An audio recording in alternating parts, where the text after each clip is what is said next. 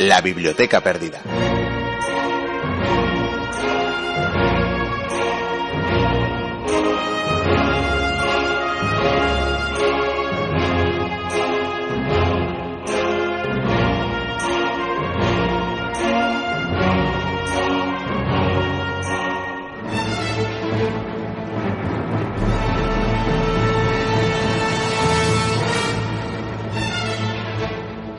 Mar Mediterráneo es, sin duda, una de las cunas del viejo continente. Hijo del primigenio Tetis, ha sido un testigo impasible de la historia. No en vano, vio nacer, crecer y morir imperios. Puerto de sueños, mercado continental, mar de la Roma invicta que lo gobernó, si es que alguien puede hacerlo, en todas sus orillas. El Mediterráneo también fue, desafortunadamente, testigo de la barbarie, de los juegos del dios Ares, del dolor de cada partida. Y fue, como sigue siendo, tumba infinita de quienes huyen de la atrocidad, del hambre, de las guerras que sustentan aquellos que viven en la otra orilla. Escenario de la historia y telón de fondo de la muerte. Bienvenidas, bienvenidos a la Biblioteca Perdida.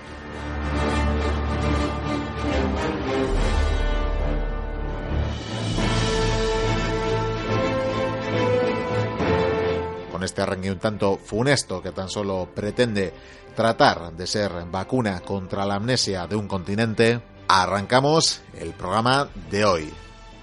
Venimos dispuestos a haceros pasar una buena hora de radio llena de historia y con un interesante menú que desentrañamos a continuación.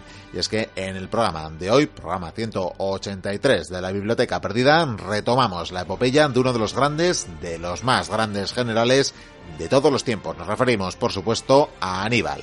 Tras la batalla de Canás, Roma se vio en real peligro. Casi al borde del abismo, Aníbal Azportas decían en aquellos tiempos, frase que ha llegado hasta nuestros días, y veremos qué pasó e incluso comentaremos lo que pudo pasar. Pero por supuesto, también proseguiremos con las aventuras del vizcaíno en los ecos del pasado, también con las aventuras de ese aguerrido grupo que tras la vivencia en Rodas pondrá rumbo a Nápoles. Saludamos ya a las y los oyentes de las diferentes radios que emiten la Biblioteca Perdida Artegalia Radio, Cuac FM, Onda Polígono, Onda Mayor, Radio Bronca, Chena, Antorba, Cadena Neo, Radio Mutant, Ujo Iris 7 Aranda y La Viana FM. Saludos de quienes hacemos posible el programa semana tras semana, Javier Senderos, Vikendi Goicuría y un servidor, Miquel Carramiñana. Encantados de estar con todos vosotros una semana más. ¡Comienza la aventura!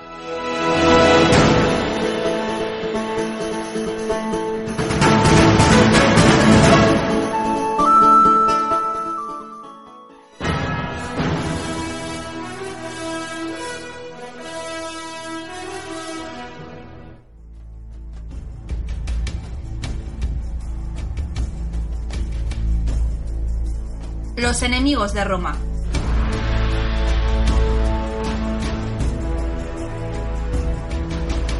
Avanza el programa y llega el momento anunciado de continuar los enemigos de Roma por entregas que le estamos dedicando al enemigo por antonomasia de la por aquella entonces República Romana.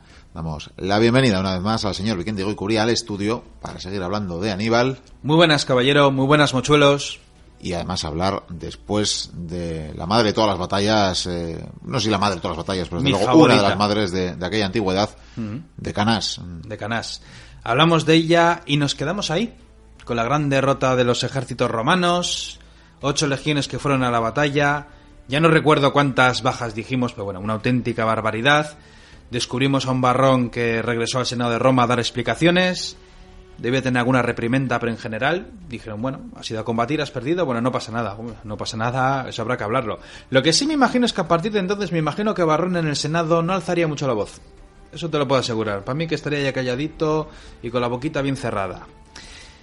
¿Qué es lo que pasó entonces? Sí, porque creo que es lo más interesante, o de las cosas más interesantes que tiene este gran estratega, ¿no? Aquello de has vencido, pero... Eso se lo dijo Marval. A Marval, el jefe de la caballería, un crack, por cierto. Aníbal, sabes ganar una batalla, pero no sabes sacar provecho de ella. Bueno, algo así. Ahora es que ha habido. La frase ha, ha variado. El latín lo tengo oxidado Sí. y estas cosas. Pero bueno, algo similar. Vamos allá. Aníbal, dueño y señor de los campos de batalla, tiene a miles de prisioneros. Sin embargo, se queda, se queda en canas. ¿Para qué? Para lamerse las heridas. Hay muchos heridos, hay muchas bajas.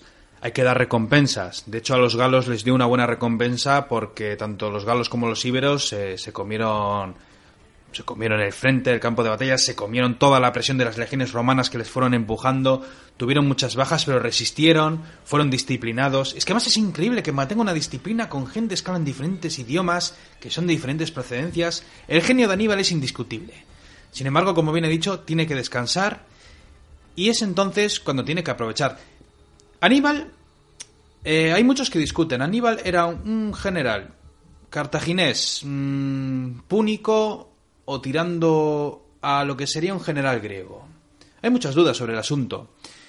Personalmente yo creo que fueron las dos cosas, porque en algunos aspectos, por ejemplo, Aníbal se comportaba como un general griego. Los griegos cuando combatían en los campos de batalla, cuando un bando ha vencido, pues lo que se esperaba ya eran las negociaciones, unos, términos, unos tratados de paz, eh, yo me quedo estas tierras, tienes que pagar, tal y como ocurrió, por ejemplo, en la Primera Guerra Púnica.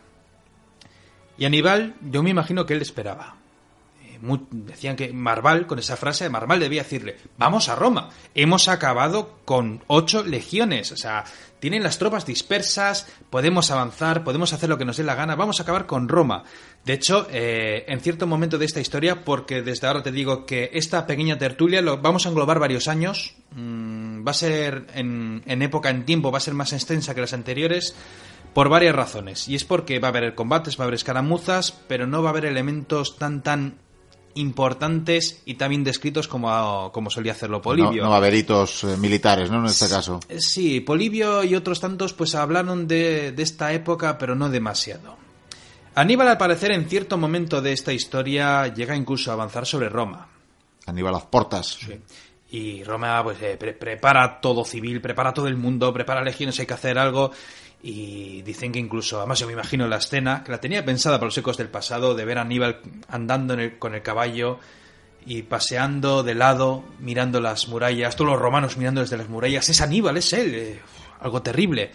Sin embargo, Aníbal no ataca Roma. Razones, esto es lo que siempre se ha debatido. Yo creo, y la mayoría me imagino que sospecharán, eh, era evidente. Aparte que ha tenido bajas en su ejército, que seguirá recibiendo refuerzos. Mm, Por parte de Cartago no demasiado, esto se ha dicho, sus hermanos le envían algo, pero bueno, sigue teniendo ese goteo de, de galos y más adelante de italianos. Con ese ejército Aníbal no puede plantear un asedio contra Roma.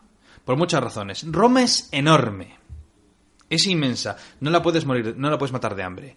Después, eh, aparte, o sea, si completas el cerco, o sea, es que tienes tus líneas completamente estiradas, porque hablamos de kilómetros. Y segundo, no es buena idea, no es aconsejable, y esto le ha pasado a otros personajes, como a Pompeyo, por ejemplo, muchísimo después.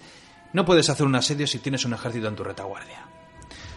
Y no solo eso, encima, un asalto suponía muchas bajas, y Roma había, había tenido una, una derrota terrible, había tenido muchísimas bajas, pero se podía defender. Se podía defender en las murallas, se podía defender en las calles.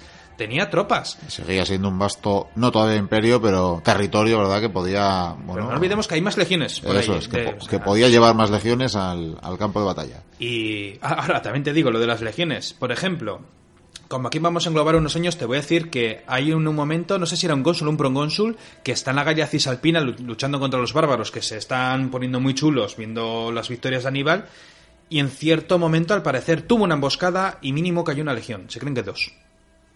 Luego, combates esporádicos. Oye, que de repente vamos a intentar hacer de las nuestras. Oye, pues mira, te han matado 2.000 jinetes. Oye, te han matado 5.000 infantes. Hay una historia, por ejemplo, eh, cuando están en Capua, que un centurión llega a decir a, a- a los tribunos, a algunos senadores, oye, yo conozco bien el terreno, dejadme un refuerzo de hombres que yo puedo acabar con Aníbal porque yo lo sé hacer muy bien. Cogió a 8.000 soldados de infantería, persiguió al ejército de Aníbal en cierto momento, que luego lo retomaré, y de- dio media vuelta, hizo virguerías con los númidas y mató a los 8.000. O sea, Roma va a seguir teniendo unas derrotas aplastantes, el goteo de muertos por parte de las escaramuzas también va a ser terrible. En todo caso, yo creo que la pregunta principal es, has dicho todas las eh, características eh, del momento, de las razones que podía tener para no atacar, pero ¿realmente quería atacar? ¿Hubiera, si, si hubiera tenido Yo más creo no. hombres, ¿quería atacar Roma o no? Porque esa es la pregunta, yo, yo creo. que no, y por varias razones. Una, eh, se seguían repartiendo los prisioneros. Esto se hizo desde el principio de la guerra, cuando Aníbal tenía prisioneros y los romanos también, que tenían prisioneros evidentemente, se hacían intercambios. Aníbal esperaba, o sea, Roma estaba derrotada. Roma había sido vencida en tres grandes batallas y en la batalla más gorda que han visto en su vida, estaba derrotada. Y eso que tenía legiones por ahí desperdigadas, como en España. No podía hacer nada más. Y Aníbal esperaba, bueno, estos romanos, ¿por qué no negocian la paz, como ocurrió en la Primera Guerra Púnica? Por una razón, porque no les da la gana. No les da la gana. Roma puede perder mil batallas, pero nunca pierde una guerra. Y vamos al Senado, Miquel. Porque en el Senado están hablando los senadores, gritos, bueno, la- el Senado, lo que queda del Senado. Porque de 300 senadores, no sé si quedan 150. El resto, pies en polvorosa, ¿no? Eh, Vamos, o sea, en este periodo, en estos años de los que voy a hablar, o sea, eh, caen cónsules. O sea, pero es que este año han salido dos cónsules. Pues o, o se te mueren los dos o se te muere uno. O, oh, milagro, se han salvado este año los dos. De hecho, tienen que utilizar procónsules, tienen que nombrar a otro. Fabio Máximo le vuelven a nombrar cónsul. Muchos cónsules, de hecho, son veteranos de la Primera Guerra Púnica. ¿Qué es lo que hacen en Roma? No nos rendimos, no nos da la gana. Hemos combatido, hemos perdido, sí. Pues vamos a reclutar legiones. Joder, reclutar legiones. Vamos a ver. eh, al parecer debieron de poner el alistamiento entre los 17 años a los 60 y algo. O sea, todo el mundo. Que no creo que llegaran muchos, así que todo el mundo. Dicen que incluso más jóvenes de los 17. En muchos casos. Después, evidentemente, los que formaban la legión eran aquellos propietarios de tierras, como he dicho muchas veces, que tienen que servir a la patria. Pero claro, para ir a la guerra tenías que tener un número de tierras, un espacio. Entonces lo que hicieron fue reducir esos espacios para que hubiera más hombres que fueran a la guerra. Eh, hablaron también de los esclavos. Aquellos esclavos que participen en las campañas serán liberados, serán libertos. Libertos también fueron, reclutaron a todo el mundo. De hecho, hubo un- una legión de, de esclavos o de, o de libertos que combatió bajo el mando del Graco y cuando él murió se dispersó, luego se volvió a reclutar. Para sorpresa de todos, no sé muy bien los años, no me acuerdo bien, pero en cierto momento de la historia, Roma prepara 12 legiones. Al año siguiente fueron 14. Tres años después o cuatro años después ya eran 25 legiones. Ahí vemos que herida sí, pero hundida desde luego no estaba. De todas maneras, 25, legi- eh, 25 legiones que según no estarían completas, serían bisoñas, pero bueno, se creen que rondaban entre unos 100.000 soldados de infantería y 7.000 de caballería. ¿Qué quieres que te diga? Pero si, si se juntan y van a luchar contra Aníbal, lo mismo vuelven a perder. Probablemente. Y esa es la cuestión. Nadie tiene valor de plantar batalla a Aníbal. De hecho, en el Senado se decide, no vamos a luchar. ¿Qué vamos a hacer? Vamos a utilizar la estrategia fabiana, algo similar. Entonces, ¿qué hacen con las legiones? En lugar de juntarse para combatir a Aníbal, igual, yo sé, hay seis legiones repartidas por la zona del sur de Italia y mm, dos legiones persiguen a Aníbal. Dos están en el paso de las montañas. Tenemos que enviar dos a la Galia Cisalpina. Eh, tenemos que enviar igual una legión a Hispania porque andan mal. Tenemos que enviar a Sicilia. Oye, que tenemos en Grecia. Porque llega un momento en que, claro, tras esta clamorosa victoria, surgen los aliados. Empezamos con Filipo V de Macedonia, que Aníbal llevaba tiempo comiendo en la oreja. Únete a la guerra, únete a la guerra. Filipo V de Macedonia entra en la guerra. No va a ser una ayuda muy estimable. ¿Por qué? Pues porque cuando entra en guerra, eh, para resumirlo un poco, podemos decir que lo que es la antigua Grecia está dividida en el norte y en el sur. Y entran en guerra. Evidentemente, Filipo lo que intenta es hacer daño a, las ciudades, a los protectorados romanos, a ciudades aliadas, a hacerles daño. Se convierte en una guerra de movimientos, de desgastes, una guerra extraña en la que a Roma ni le va ni le viene. De hecho, envía unos refuerzos mínimos con la flota.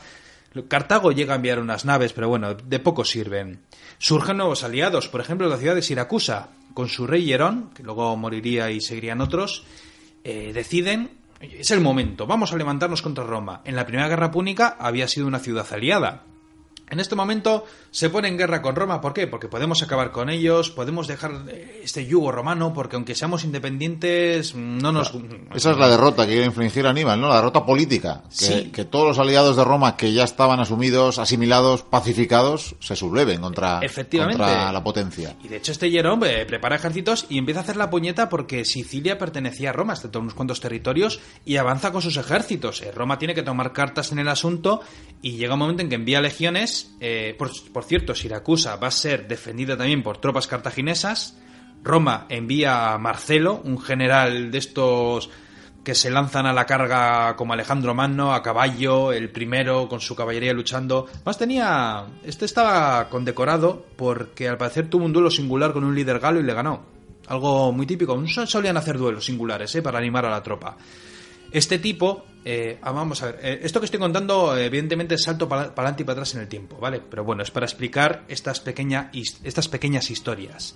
Cuando Roma va, va hacia Siracusa, tiene algunos combates contra los cartagineses y tal, pero bueno, el caso es eh, ponerle sitio a la ciudad porque no hay manera de tomarla al asalto. Esto es un gran problema. Las ciudades era muy difícil tomarlas al asalto, podías tener muchas bajas. Generalmente o las rendías de hambre o había un traidor. Había, pero muchísimos traidores, te lo puedo asegurar. Siracusa resiste, resiste gracias a la magia, dicen, de, un genio, de Arquímedes. Arquímedes diseñó unos inventos, unas máquinas extrañas, decían esos espejos que hacían quemar las naves. Al parecer lo que sí llevaba eran unos sistemas con unas poleas que lo que hacían era girar una especie de, de garfios como si fueran grúas. Entonces cuando las naves romanas llegaban, las enganchaban, las levantaban y las volcaban. Claro, los romanos aterrorizados. Tenía que ser un espectáculo. Luego, claro, como era un genio de las matemáticas, tenía una precisión con las catapultas, con las balistas, con todo lo que se te ocurra, todos los proyectiles, sabía cómo lanzar. Bueno, Roma era incapaz. Y de hecho, Marcelo dijo: si un día tomamos esta ciudad, tenemos que conseguir que Arquímedes no muera. ¿Por qué? Porque es un aliado terrible. O sea, imagínate tú utilizar la magia de Arquímedes contra Aníbal. Hubo un traidor en esa ciudad. Roma entró, mató a a una gran población. Eh, Arquímedes murió, triste historia. Y al final, la pues, bueno, esa ciudad pues, bueno, fue, fue tomada por, por los romanos. Por cierto, Marcelo después moriría tras una emboscada, si no me equivoco, de los númidas. De hecho, eh, Aníbal llegó a enviar a, a Cartago un saco lleno de anillos de tribunos, de cónsules, pero un saco lleno, o sea, una cosa que vamos. Todo un tributo. de- de- de- vamos, imagínate, tenía una, una colección de anillos de cónsules, ni sé cuántas tenía ya. Pero vamos allá. Nos quedaría España, pero antes de España vamos a seguir hablando ahora de Italia, porque hemos hablado de Grecia. No es una guerra de, de barcos, porque Roma controla el Mediterráneo. Sin embargo, en Italia, como bien hemos dicho, Aníbal decide no atacar Roma. Y bueno, eh, se cambian algunos prisioneros, sin embargo, Aníbal tiene muchos más. Como ve que no puede seguir intercambiando prisioneros, lo que hace es matar a 8.000, me parece. Los degüella directamente Me porque... imagino por lo práctico de no alimentarlos. 8.000 bocas. Es demasiado. Y no le sirve para nada. Llega un momento en que incluso a, a un líder romano, no me acuerdo qué cargo tenía, le llegó a enviar a Roma para negociar la paz. Y el romano juró que volvería. Y de hecho regresó. Después hubo otras negociaciones en las que envió varios romanos, eh, varios oficiales. Y claro, el Senado dijo, no, no queremos la paz. Que vuelvan. Y ellos decían, no, no, no. No, por que- favor. Y volvieron, volvieron. o sea, a palos les llevaron y, y efectivamente volvieron. ¿Qué es lo que hace Aníbal? Pues está en un problema. Ha conseguido una gran victoria, pero tiene un problema. ¿Qué problema? Pues que nadie le hace frente. Nadie quiere combatir contra él y él puede campar a sus anchas, puede hacer lo que le dé la gana. Sí, pero es que no puedes ganar esta guerra si no luchas. Y él dice, pues ¿qué podemos hacer? Pues vamos a hacer una cosa. El enemigo de mi enemigo es mi amigo. Vamos a intentar conseguir que algunas ciudades se pasen a nuestro lado. Se pasen a luchar contra Roma. Y empiezan a tantear muchas ciudades. A ver, también te digo, mm, si Aníbal está a 200 kilómetros de una ciudad, evidentemente la ciudad no está con los brazos abiertos y salen varios emisarios para decir, oye, eh, nos pasamos a tu bando. No. Generalmente lo que hacía era, él llegaba, se plantaba con su ejército y la ciudad pues ya se rendía. Ya, ves a Aníbal ahí con Lo- su ojo tienes sano. claro, vaya. Sí. Muchas se llegaron a liar con los cartagineses. Algunas simplemente se rindieron. Eh, uno de los casos más clamorosos fue el de la ciudad de Capua. Capua se pasó directamente al bando cartaginés. Al parecer, la aristocracia de Capua eh, era recelosa de Roma. ¿Por qué? Porque podían ser ciudadanos romanos, sin embargo, algunos derechos no los tenían. Y de hecho, había algunos prorromanos. Y lo que hicieron fue, eh, algunos prorromanos huyeron de la ciudad, otros fueron asesinados, y la guarnición romana que había en Capua les metieron, no sé si fue en las termas, y se murieron asfixiados del calor. Y la ciudad, eh, al igual que otras tantas, se comprometió a combatir junto a Aníbal. Ahora, comprometerse, por si acaso, daban pocas tropas. Ya. No vaya a ser. Había Ot- que asegurarse, ¿verdad? Sí, otro caso, por ejemplo, fue cuando bajó la Magna Grecia, porque es allí donde combatió Pirro, y él recordaba y dijo, estos eh, pues, tienen sangre griega, tal, y no están muy de acuerdo con Roma del todo, voy a ver. Algunas se pasan, en el Samnio también, la zona de- del sur de Italia, se- muchas ciudades se pasan a, a su lado, otras no, y en esa costa, pues bueno, eh, parece ser que algunas ciudades sí se animan, y hay una de ellas, por ejemplo, la más importante, Tarento, Tarentum, que, que llegó a pasarse al bando de Aníbal, claro, porque salió un traidor que abrió las puertas y entraron y dijeron, bueno, vea, vale, venga. Nos que por pasamos. cierto, esto luego pasaría cuando Roma va a asediar Tarento, es un es otro sinvergüenza el que abre las puertas, entra a los romanos, que lo mismo era el mismo. De todos modos, es interesante el, el poder ver cómo la idea de Roma no era algo tan consolidado. O sea, al final nos encontramos con una estructura similar a la, que, a la que podía tener la antigua Grecia, que al final eran ciudades que no eran Estado en sí, pero eran ciudades que tenían su aristocracia, que tenían sus propias decisiones, que tenían sus recelos hacia Roma y que en este momento Aníbal está intentando desmembrar lo que se ha construido hasta ahora de república. Efectivamente, pero es que los problemas no acaban ahí. Porque, por ejemplo, Roma tiene sus legiones con sus alas. ¿Nos podemos fiar de esas alas? Claro, porque de repente tienes un ala del ejército y la mitad de ellos son de Tarento y la otra mitad de Capo. Ya, ya, agarra, agárrate los machos. Y de hecho, cuando Fabio Máximo fue cónsul, sabía de ese peligro. Y lo que hizo fue, eh, dicen, esto no sé si será cierto, las crónicas antiguas, pero por ejemplo, eh, sabía de un soldado, un, aliado, pues eso, que quería desertar. Y lo que hizo de la tropa lo elogió. Oye, ¿cómo se nos ha podido pasar por la cabeza que este hombre, que ha sido un bravo, que fue el primero en saltar el muro, tal, no sé qué? Claro, el tío se crece, la compañía se crece, y así por lo menos fue consiguiendo cohesión. Porque ya te digo, se van sucediendo los cónsules, algunos son recelosos, hay historias entre ellos, yo hay cosas que no comprendo.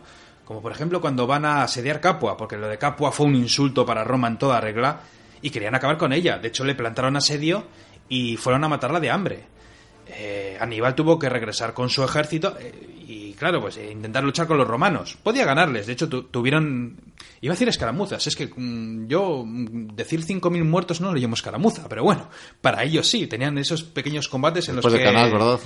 Aníbal, con esa infantería, que por cierto, la infantería de Aníbal, o sea, ya se parecía a una legión romana, porque el equipamiento ya era idéntico prácticamente, quitando los libios y así, los galos y los hispanos iban vestidos a la usanza de las legiones de la época. Los númidas seguían haciendo virguerías. Y, por ejemplo, Aníbal eh, llegó a salvar Capua. Más adelante, Capua le volvió a pedir ayuda. Llegó un momento en que Aníbal ya no sabía ni qué hacer. ¿Por qué? Pues porque Roma tiene tantas legiones en el mapa que Aníbal tiene varias ciudades aliadas. Entonces, claro, lo que hacen es intentar quitársela. Claro. Como un juego de ajedrez. Entonces, Aníbal no puede estar en todos los sitios. Era una partida de Risk, ya en estos momentos. Sí, y llega un momento en que incluso tiene que dividir tropas, tiene que dejar guarniciones, y menos mal que tiene ese goteo de los galos. Y Aníbal, yo creo que está deseando que llegue su hermano, su hermano Asdrúbal, uno de sus hermanos, vamos. Y eso nos va a hacer movernos ya el mapa hacia Hispania, ¿no? Sí, bueno, iba a terminar con lo de Capua. Los romanos fueron muy listos aquí. Las típicas emboscadas, los perreos, tal. Eh, había seis legiones. En ese momento igual eran cuatro y otros se había desviado para otro lado, pero bueno.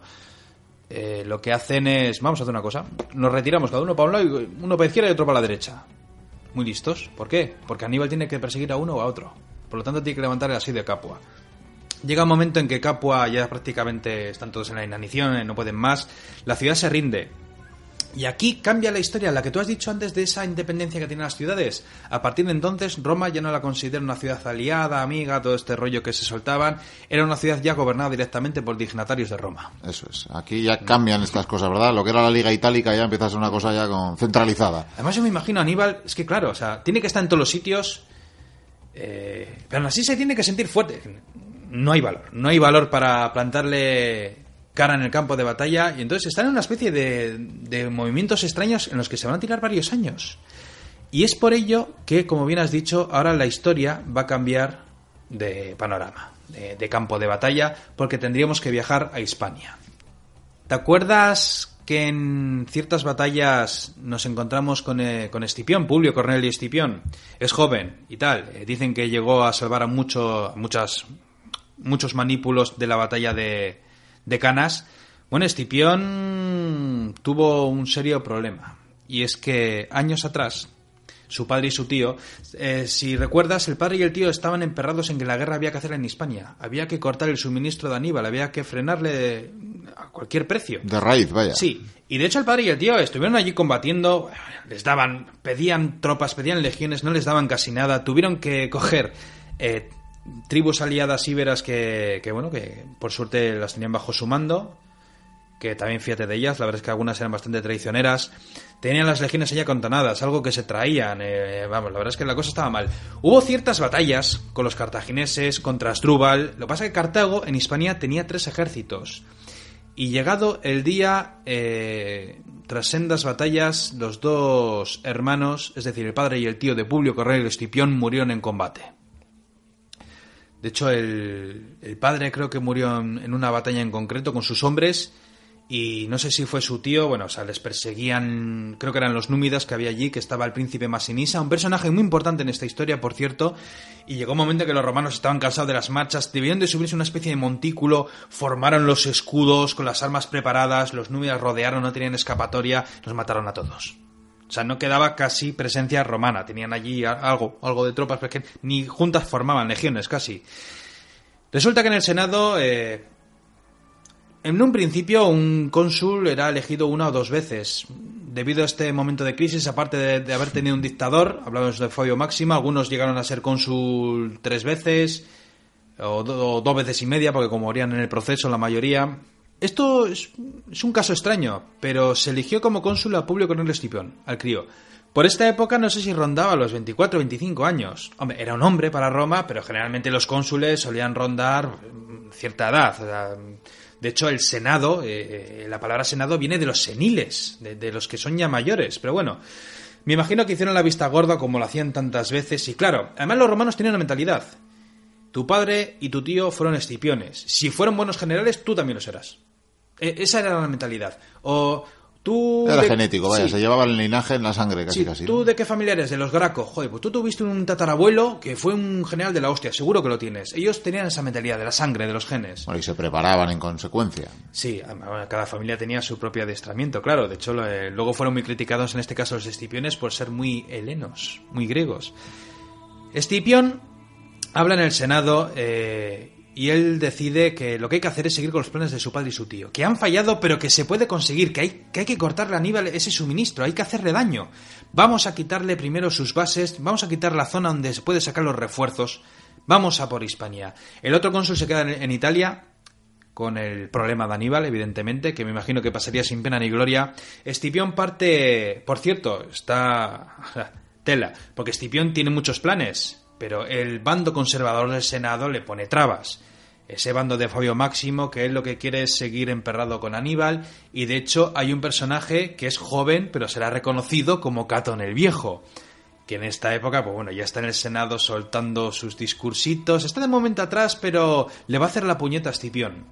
Escipión cuando llega tiene lo, lo, que trae, no sé si, me parece que incluso se utiliza parte de su patrimonio para, para armar tropas, Va con, un personaje, Lelio, un personaje importante, su mano derecha, su hombre de confianza.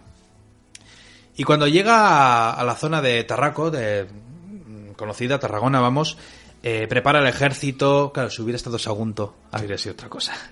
Prepara el ejército y lo que hace es una Blitzkrieg, una guerra relámpago. En Hispania hay tres ejércitos: está el de Magón, está el de Asdrúbal y está el de Gisco o Giscón.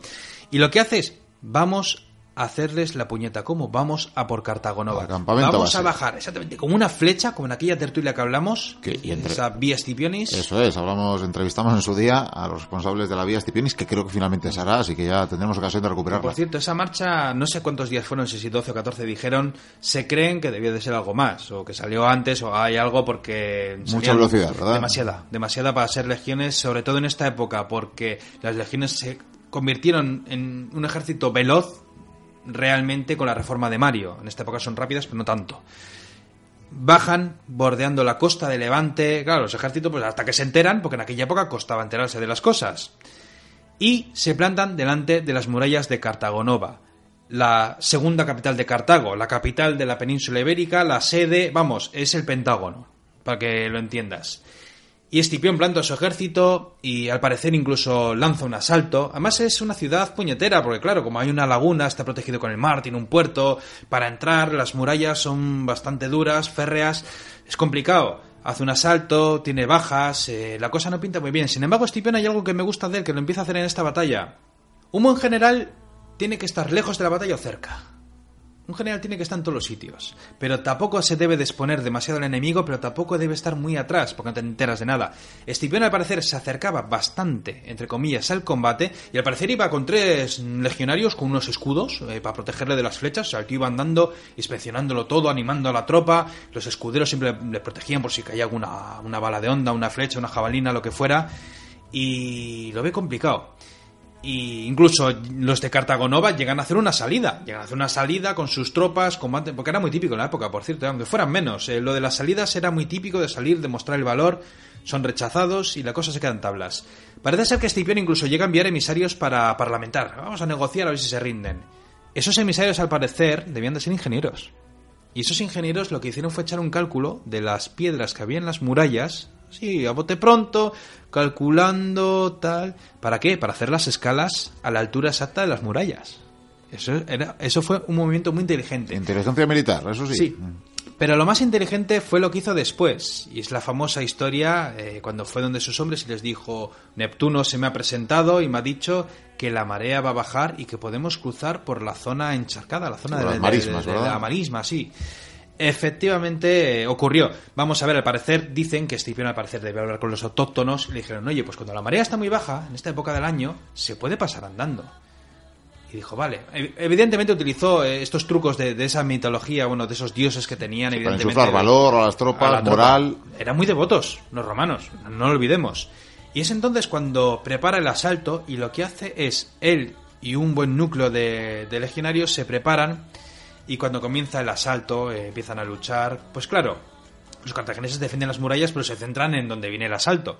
Y es entonces cuando van por, ese, por esa marisma, suben, empiezan a degollar a los primeros, dan la voz de alarma, eh, ¿qué hacemos? Muchos salen corriendo, ven, ven, oye, romanos por la retaguardia, salen pitando, salen corriendo, un desbarajuste, los romanos entran, comienzan a masacrar a todo el mundo, es decir, a todo aquel que empuñe un arma, y toman la capital de los cartagineses de la península ibérica. Todo un triunfo, porque es una auténtica bofetada para los ejércitos cartagineses, sobre todo para el hermano de Aníbal, Asdrúbal, un buen general, por cierto, que en cuanto se enteró, vamos, ten en cuenta que además la fundó su tío, Asdrúbal el Bello, que también se llamaba igual, aquí se repiten mucho los nombres.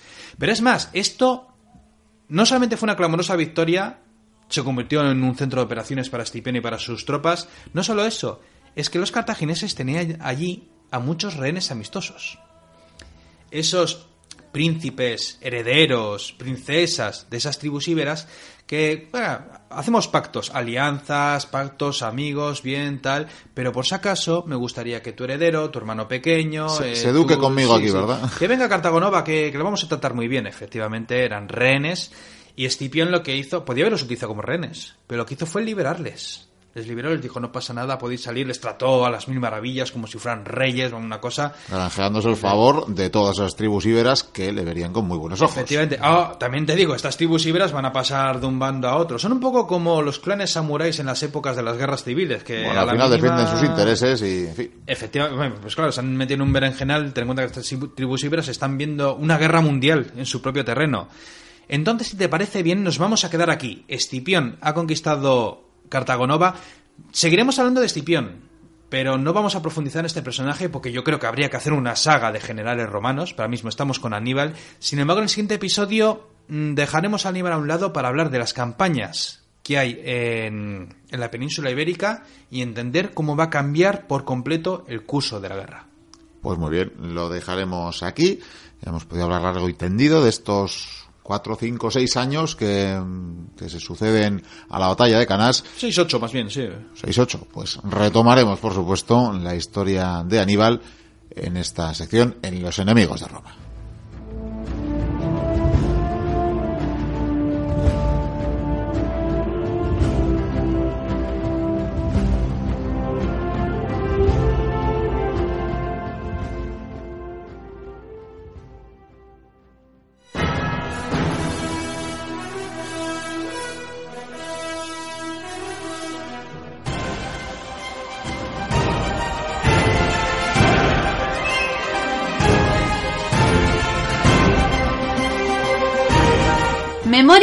cronista, Italia.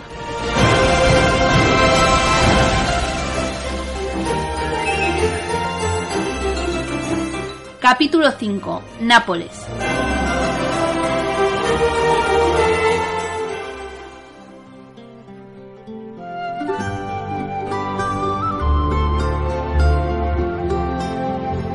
Las crónicas del Padre Moreno.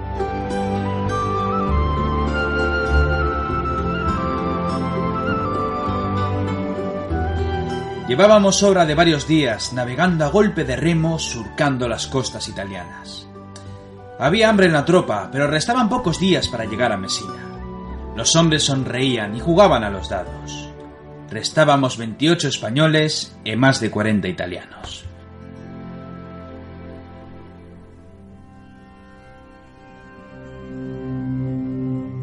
El loco capitán Pellón gobernaba el navío con la ayuda del marinero Riel. Los vientos no eran favorables, pero gracias a los remos manteníamos un buen rumbo en la mar. Sin embargo, las cosas se torcieron como de costumbre. Los barriles donde guardábamos el agua dulce debían de ser de madera nueva.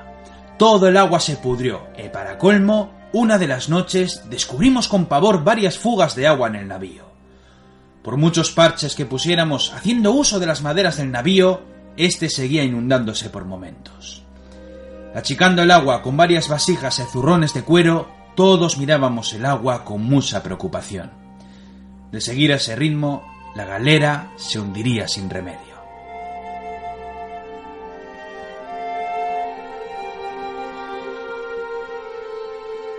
Tuvimos la fortuna de encontrarnos con un navío mercante que tuvo a bien rescatarnos de la embarcación antes de que ésta fuese tragada por las olas y dos días después recalamos en el puerto de Tarento, justo en el sur de la bota italiana.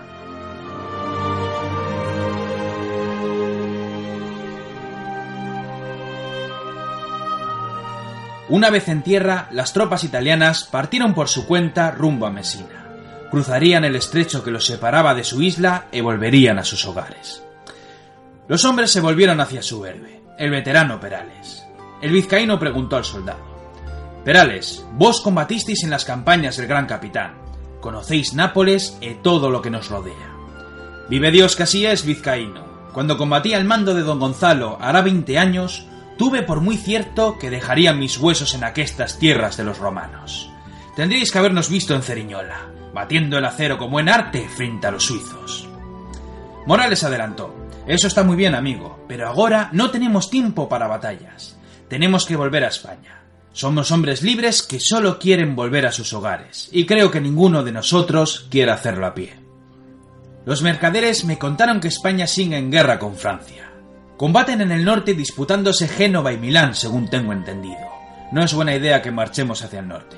Nápoles es territorio de Aragón y por ende del rey don Carlos. Si queremos regresar a casa, bueno será viajar por mar. Disponemos de los buenos oros que robamos en los cofres de la nao, dijo el vizcaíno.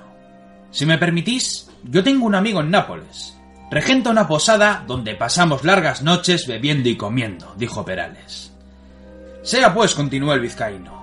Real y Romero, marchad al mercado con algunos hombres y haceros con comida para el viaje. Que el padre Moreno y José Manuel se hagan con un carro para llevar todo lo necesario y ocultar nuestros arcabuces. Las armas de fuego son piezas codiciadas por todos, y no deberíamos pasear por aquestas tierras con las armas al hombro. Irá por unos asnos de tiro, dijo Morales. Antes del atardecer nos pusimos en marcha. Los 28 marchábamos con buen concierto y con paso muy marcial. Demasiados meses en el campo de batalla para pasar desapercibidos. Tardamos obra de dos semanas en llegar a nuestro destino. Qué hermosa ciudad aquella. Era mucho más grande que las plazas que pude contemplar en Castilla. Mercaderes de tal o cual país comerciaban con sus productos. El puerto era un hervidero de navíos que llegaban de todos los confines del Mediterráneo.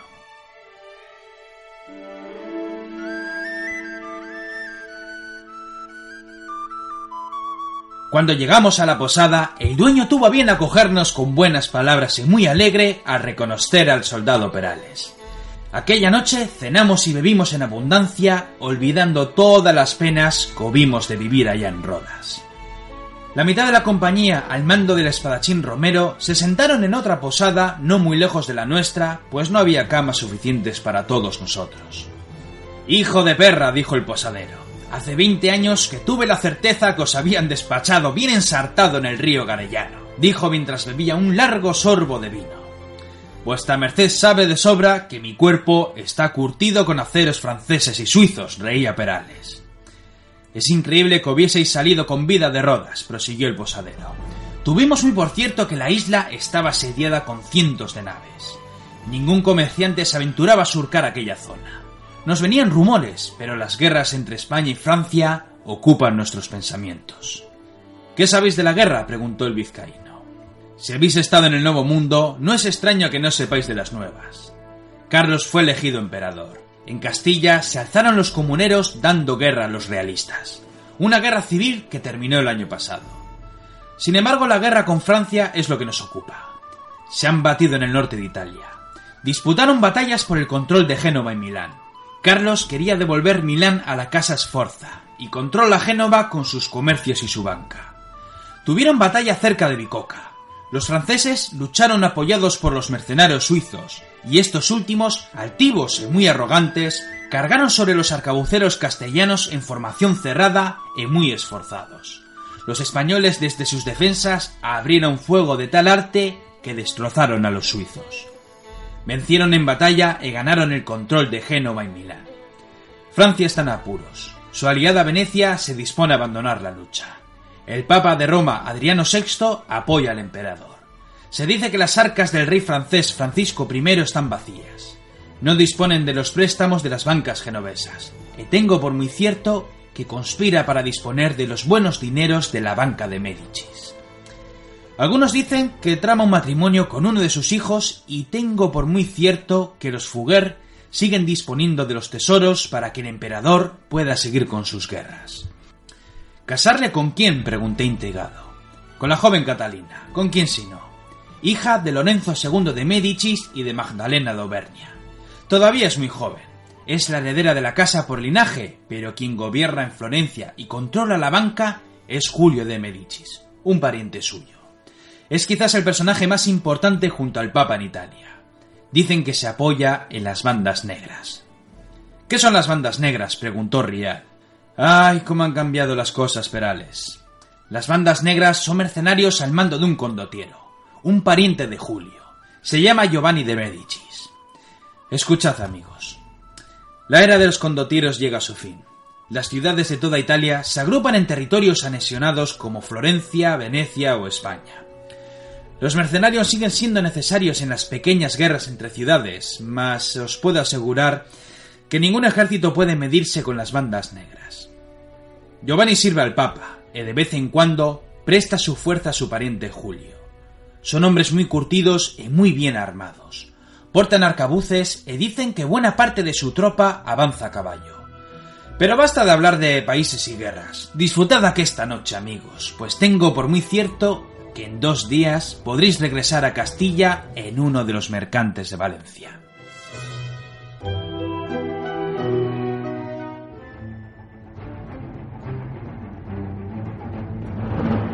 Las crónicas del vizcaíno. Aquella noche dormimos a pierna suelta en las camas de la posada. Dos o tres en cada cama, pero daba igual. El sonido de la madera, unas pisadas y la puerta abriéndose de par en par nos despertó a todos. Era el posadero con un criado portando unas velas para ver en la oscuridad. Deprisa nos gritaba. Coged vuestras cosas y marchaos cuanto antes de aquí. Perales, con el corazón en un puño por el susto, increpó a su amigo y le preguntó qué sucedía. Os buscan, dijo el posadero. Mi criado ha venido a avisarnos. Hombres con antorchas se agrupan en las calles para dar con vosotros, maldita sea. ¿Quién de vosotros es el vizcaíno? ¿Por qué nos buscan y cómo sabéis del nombre? le pregunté. A fe mía que sois unos locos por venir a mi posada. Vos y vuestros hombres tienen precio sus cabezas. Mercenarios y los propios españoles quieren dar con vosotros. Fuertes pisadas que subían las escaleras nos pusieron en guardia y desenvainamos nuestros aceros. Era el soldado Romero. Han matado a los hombres que venían conmigo, nos gritó. Llegaron por la noche ensartando a los hombres en sus camas. Algunos fueron capturados y yo mismo pude escapar saltando por la ventana.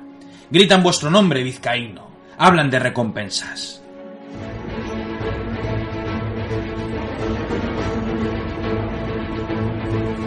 Sin perder el tiempo, recogimos nuestras ropas y con mucho sigilo e muy silenciosos partimos con el carro y las mulas. Andábamos a ciegas por las calles, mas el bueno del criado tuvo a bien sortear las callejuelas para sacarnos de la ciudad.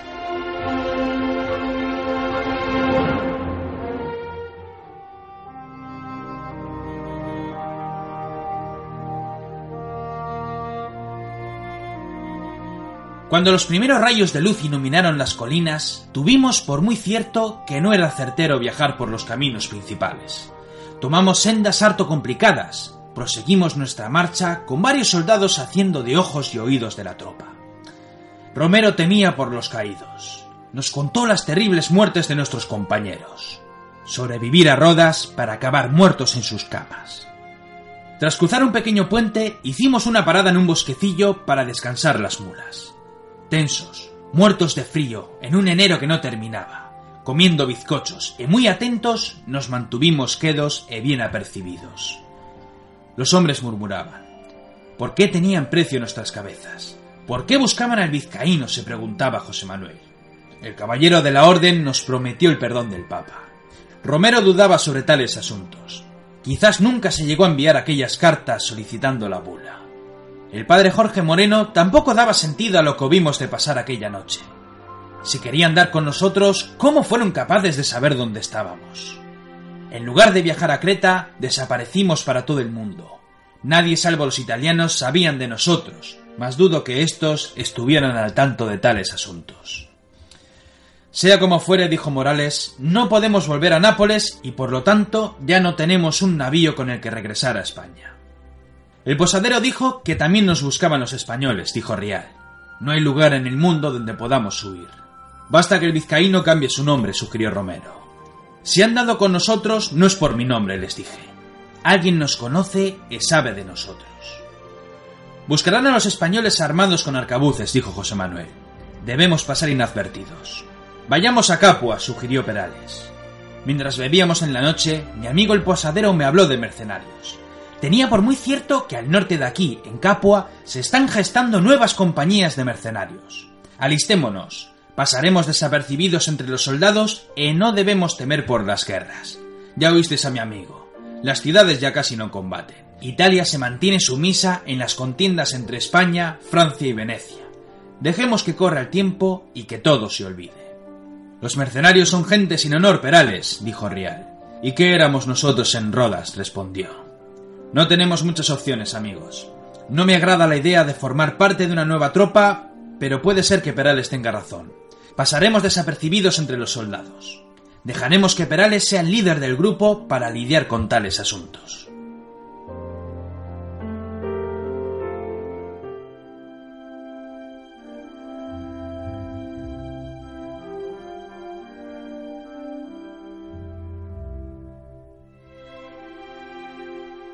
El campamento era un hervidero de soldados y reclutas.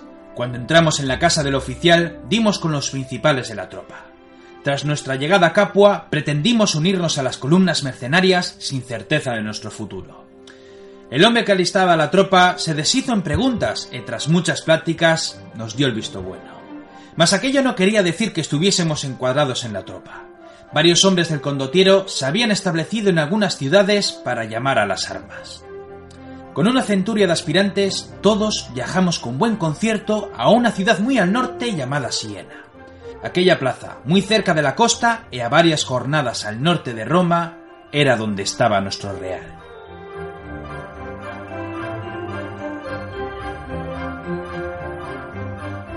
Tras esperar varios días, tuvimos por bien ser recibidos por los principales de la tropa. Era un edificio no muy grande y muy estropeado, casi diría que en ruinas. Una gran hoguera y muchas lámparas iluminaban las paredes. Tras una mesa había tres hombres. Dos de ellos se mantenían de pies mientras que un tercero nos aguardaba sentado.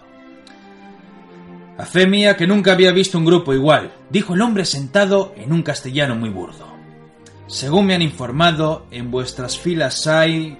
comprobó unos papeles que había en la mesa mientras estiraba sus últimas palabras. Sí, aquí está. Trece soldados, dos aragoneses, cinco castellanos, dos mallorquines, un valenciano, un andaluz, un cura de Galicia y un capitán de barco que no recuerda nada desde que una bruja lo hechizó. Así es, caballero, respondió Perales. Y dices que todos están bajo tus órdenes. En efecto, excelencia. El principal miraba a sus hombres sonriendo. Aquel hombre imponía respeto, tanto por su presencia como por sus cicatrices en el rostro que mostraba orgulloso bajo una tupida barba. Dejando los papeles a un lado, se recostó en su silla. Os preguntaría qué os ha traído hasta mi real. No, no, no, no me contestéis. Con lo de la bruja ya he tenido bastante por hoy. Seré franco con vuestras mercedes. En otro tiempo os habría echado del real a punta de lanza. Vive Dios que las cosas están muy mal en este mundo. A simple vista mostréis un aspecto lamentable. Decís que servisteis en Rodas, pero ya puestos podríais mentar que cabalgasteis junto al apóstol Santiago. Por camisera. Este oficio va de mal en peor. Los grandes estados reclutan ejércitos permanentes con voluntarios, y mientras Francia y España se desangran en el norte, nosotros tenemos que lidiar con gente de vuestra calaña. No sé si los arcabuces de vuestra compañía son robados o no, y si soy sincero, no me importa. La razón por la que ahora estáis ante mí son vuestras armas de fuego. Si sois disciplinados y como aseguráis, sabéis dar buena cuenta de ellas, por mí vale.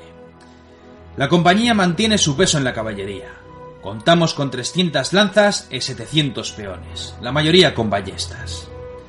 No disponemos de artillería, pero el propio Estado está dispuesto a negociar en tales asuntos. Formaréis parte del ejército.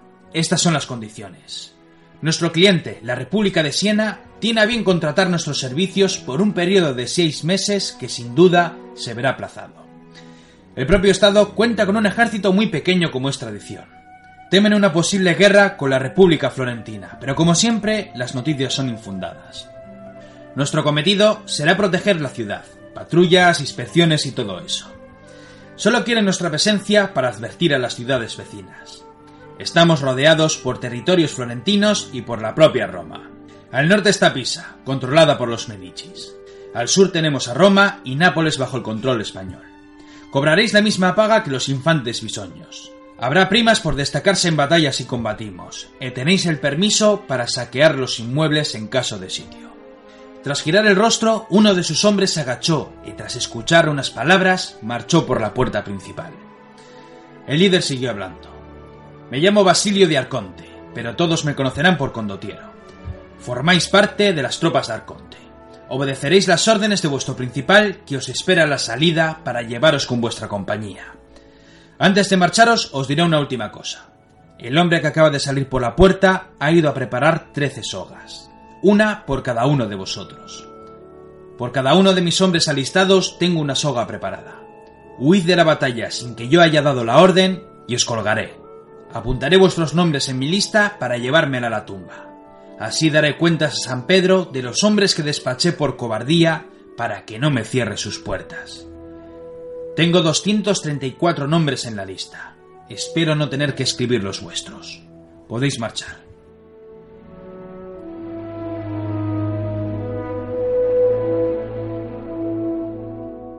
Cuando habíamos dejado atrás las puertas del condotiero, tuvimos a bien reunirnos con nuestro principal en la guerra.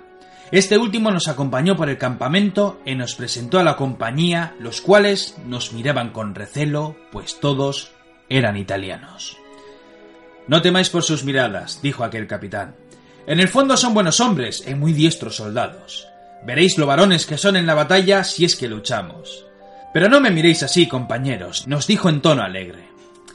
Llevo de mercenario más de ocho años y nunca he luchado en ninguna guerra. Bueno será que descanséis de vuestra marcha. Os esperan largos meses de buena vida aquí en Siena. Tras marcharse, los trece nos mantuvimos quedos ante la atenta mirada de toda la compañía de ballesteros. Nadie decía nada, pero todos respirábamos aliviados con las palabras del capitán. Dentro de la compañía estaríamos seguros de nuestros perseguidores y nunca tendríamos que combatir en un campo de batalla. Ya tendríamos tiempo de arrepentirnos de nuestras predicciones. Parecía que allá donde fuésemos, la guerra nos perseguiría como si fuera una maldición.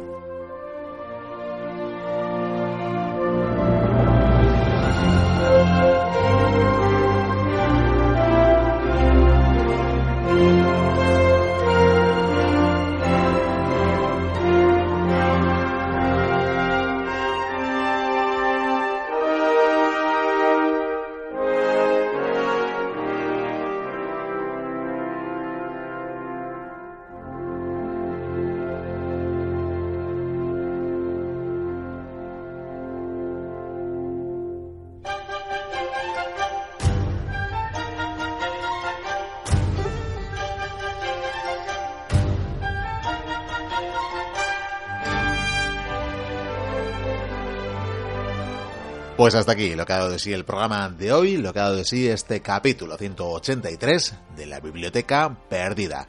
Esperamos eh, que volváis la semana que viene, pues es que la Biblioteca Perdida cumple su quinto aniversario, todo un lustro, en buenísima compañía, la que nos habéis proporcionado las y los mochuelos al otro lado de estas ondas, sean analógicas o digitales, en tantos años, en tantos buenos programas y en tantas aventuras. El programa será especial en el formato y es que saldremos de las cuevas de los subterráneos donde grabamos el programa habitualmente para hacerlo, no a la luz eh, pública, pero desde luego sí al ras del suelo y por primera vez ante el público, ante los mochuelos que se quieran acercar al restaurante Becker de Bilbao y es que ahí tendremos una pequeña celebración, decimos bien pequeña, es que tampoco están las cosas para dispendios y el presupuesto que equivale a cero de este programa no da mucho más de sí. Pero tendremos una buena comida, eso sí, cada uno tendrá que pagarse la suya, me temo, en el restaurante Becker de Bilbao, está en el centro, ya sabéis, quien quiera acudir, quien pueda y está interesado en acudir, sería a las 3 de la tarde, ahí empezaría la celebración, empezaríamos brindando, posteriormente una comida y en la sobremesa grabaremos el programa 184 de la Biblioteca Perdida. Para más información, quienes queráis apuntaros, escribidnos a través de las vías habituales, pero sobre todo a través del email info arroba la biblioteca info. Será, como decimos, el 3 de mayo, domingo 3 de mayo. Estáis, por tanto, invitadas, invitados, convocadísimos a esta celebración, donde podremos compartir momentos, donde podremos incluso conocernos a algunos de los oyentes que ya se van animando, ya son unos cuantos, quienes han confirmado, quienes nos han solicitado el apuntarse a esta comida o por lo menos poder acudir a la posterior grabación del próximo programa. Será todo un placer probar este nuevo formato, estar, hacer el programa ante las y los oyentes que tengáis a bien acercaros. Nos sentiremos complacidos y esperamos que también comprendáis nuestras vergüenzas por actuar esta vez ante público. Con todo, queremos dedicar este último minuto de programa a quienes nos habéis seguido enviando vuestros mensajes, y es que no han sido pocos, pero últimamente andamos sin tiempo para saludaros desde aquí. Por ejemplo, en Facebook ya hay mochuelos que nos estáis felicitando. Eso sí, también os pedíamos que nos hagáis llegar vuestros mensajes de felicitación, bien sea por escrito o bien sea a viva voz, a viva voz, grabándolos con vuestros móviles, con los eh, micrófonos de los portátiles, que nos los hagáis llegar al correo electrónico, lo vamos a repetir, info arroba la biblioteca perdida punto info y los emitiremos en el programa. También podéis enviarnos vuestro personaje favorito de la historia, pero razonándolos el por qué es vuestro personaje favorito. Por lo demás, como decimos, Miquel Maestu, Alberto Sinza, José Manuel López Ruiz, Fernando Salvador, Piedad Navarro, John Silver Largo, José Luis Repullés, Santi T. Costales, Horst o Currete. Son solo algunos de quienes os habéis dejado mensajes en las últimas semanas que intentaremos responder por escrito. Ya sin tiempo, nos despedimos hasta la próxima semana. Nos despedimos hasta el lustro, hasta los cinco años de la Biblioteca Perdida. Hasta entonces, sed muy felices. Agur.